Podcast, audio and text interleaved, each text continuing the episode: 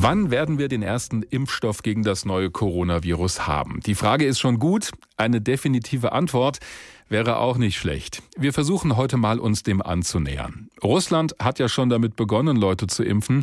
Allerdings werden dieses Verfahren und auch der Impfstoff selbst von vielen Fachleuten weltweit sehr kritisch gesehen. Nun ist Russland nicht alleine. Weltweit wird an rund 160 möglichen Impfstoffen geforscht. In anderen Meldungen ist sogar von rund 170 die Rede. Einige davon sind schon in der dritten Testphase. Bei der entscheidet sich dann endgültig, ob und wann so ein Stoff zugelassen wird. Wie der dann verteilt werden soll, also wer zuerst geimpft wird. Da haben sich sogar mehrere Länder zusammengetan, damit sie auf jeden Fall auch was abbekommen von diesem Impfstoff. Das beobachtet auch Wolfgang Greiner, Professor für Gesundheitsökonomie und Gesundheitsmanagement an der Universität in Bielefeld. Ich habe ihn gefragt, heißt das denn, wer am meisten zahlt, der bekommt am Ende auch die besten Impfstoffe? Das ist zumindest die Absicht derjenigen, die sich da zurzeit schon mal eindecken. Das Problem, was die haben werden, ist, dass natürlich zurzeit keiner sagen kann, welcher dieser vielen Kandidaten, Sie sprachen ja eben von 160 äh, dieser Kandidaten, die da äh, derzeit auf dem Markt sind, eigentlich äh, am Ende wirklich seine Wirksamkeit und Sicherheit zeigen kann. Und da das keiner wissen kann, ist es natürlich so ein bisschen ins Blaue jetzt, solche Verträge zu schließen oder sogar, wie die deutsche Bundesregierung das gemacht hat, in ein Unternehmen äh, sich einzukaufen, um sich so die entsprechenden Impfdosen zu sichern. Auf der anderen Seite klingt es ja positiv, wenn Deutschland sich zum Beispiel an Unternehmen beteiligt, um sich auf jeden Fall einen Impfstoff zu sichern. Ja, es ist eine relativ kurzfristige Denkweise. Also abgesehen davon, dass man nicht weiß, ob man mit dieser Maßnahme überhaupt tatsächlich Impfstoff einkauft, ist das Hauptproblem dabei, dass dann eine Verteilung vor allem nach Zahlungsfähigkeit international äh, vonstatten geht. Das kann man ethisch kritisieren, aber das ist nicht mein Metier. Mein Punkt ist, dass es ökonomisch nicht sinnvoll ist. Nämlich deswegen, weil wenn wir die Pandemie nicht weltweit bekämpfen, und zwar nachhaltig, dann wird sie immer wieder zurückkommen. Es ist absehbar, dass der Impfstoff auch in Deutschland nicht hundertprozentig wirken wird. Und insofern äh, ist immer dann, wenn die Pandemie nicht komplett oder zumindest so besiegt wird, dass sie nicht immer wieder dazu führt, dass neue Herde entstehen, dann wird das auch auf Deutschland zurückschlagen. Abgesehen davon, dass wir eine exportorientierte Nation sind, die natürlich auch in anderen Ländern dann eine entsprechende wirtschaftliche Entwicklung äh, voraussetzt. Und das heißt, dass auch dort die Pandemie natürlich entsprechend nachhaltig bekämpft werden muss. Wenn ich Sie richtig verstehe, dann befürchten Sie aber schon, wenn auch aus ökonomischer Sicht, dass sich die Länder, die zum Beispiel das Geld haben, um sich an Unternehmen zu beteiligen, auch zuerst diese Impfstoffe bekommen und andere Länder möglicherweise gar keine haben, zumindest nicht so schnell, und dass dann so ein Ungleichgewicht entsteht auf der Welt. Das ist jetzt schon absehbar. Also genau das ist die Situation, in die wir zurzeit hineinlaufen. Es sind milliardenschwere äh, Verträge bereits geschlossen worden, insbesondere von der US-Regierung, aber auch von äh, europäischen Staaten.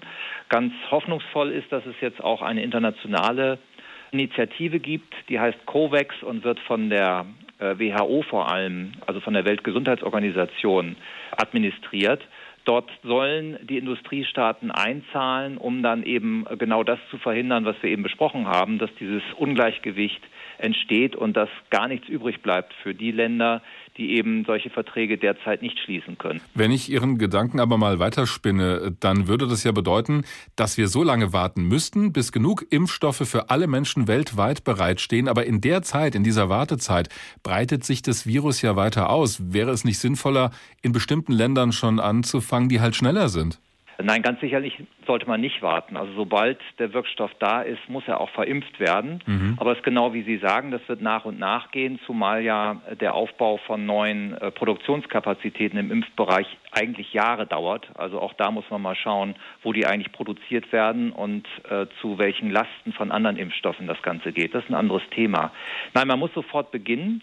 Und das bedeutet, dass man genau wie im nationalen Rahmen sich auch international überlegen muss, wie schaffe ich es eigentlich mit knappen Ressourcen möglichst viel Seuche zu bekämpfen? Also das nicht nur im Inland, sondern auch dann irgendwann weltweit, weil es hat ja nur Sinn, wenn alle oder zumindest die meisten irgendwann geimpft sind. Das stimmt, aber solange wir das nicht erreichen, dass alle oder die meisten geimpft sind, muss man sich überlegen, bei welchen Bevölkerungsgruppen, in welchen Ländern es am effektivsten ist, diesen knappen Impfstoff dann einzusetzen. Und dafür werden derzeit schon Modelle versucht aufzulegen, dass man also schaut, welche Wirkung hat es, wenn ich in bestimmten Ländern einzelne Bevölkerungsgruppe, zum Beispiel sehr Alten oder sehr Kranken oder dem, dem Gesundheitspersonal, das Ganze als erstes verimpfe. Das wäre mein Tipp, dass man äh, international beginnen sollte, zunächst das entsprechende Gesundheitspersonal, also pflegerisches Personal, ärztliches Personal zu impfen und zwar egal, ob sie jetzt in Deutschland sind oder in einem anderen Staat, der vielleicht Rumänien oder sonst etwas weniger Geld hat, um sich da die Impfung zu leisten. Das ist jetzt eine schwierige Frage an den Ökonomen, aber vielleicht haben Sie ja doch irgendeine Hausnummer. Wann glauben Sie, wird die ganz normale Bevölkerung, also Leute wie du und ich, die Impfung bekommen in Deutschland? Ja, das ist tatsächlich keine ökonomische Frage, sondern wirklich eine naturwissenschaftliche. Wir wissen nicht genau, wann ein Impfstoff, erstmal ob ein Impfstoff überhaupt zur Verfügung steht und wenn ja, wann und dann auch wie viele und wie die Produktionskapazitäten dann aufgestellt sind. Es gibt ja sehr unterschiedliche Ansätze auch, wie der Impfstoff dann produziert wird, also als Totimpfstoff, so wie es früher war, oder über gentechnische Methoden. Wenn das funktionieren würde, letzteres, dann würde es zum Beispiel viel schneller gehen. Es wird ja zurzeit von den Experten auf der pharmakologischen Seite geschätzt, dass wir so im Frühjahr bis Sommer einen ersten Impfstoff vielleicht haben. Mhm. Und das bedeutet, dass dann vielleicht Spätsommer zum Herbst angefangen werden kann zu impfen. Und das würde bedeuten, dass eine äh, Komplettdurchimpfung auf jeden Fall nicht in 2021 äh, möglich sein wird, aber eben für bestimmte Gruppen schon dass man sich also eher selbst in einem optimistischen Szenario auf 2022 einstellen muss.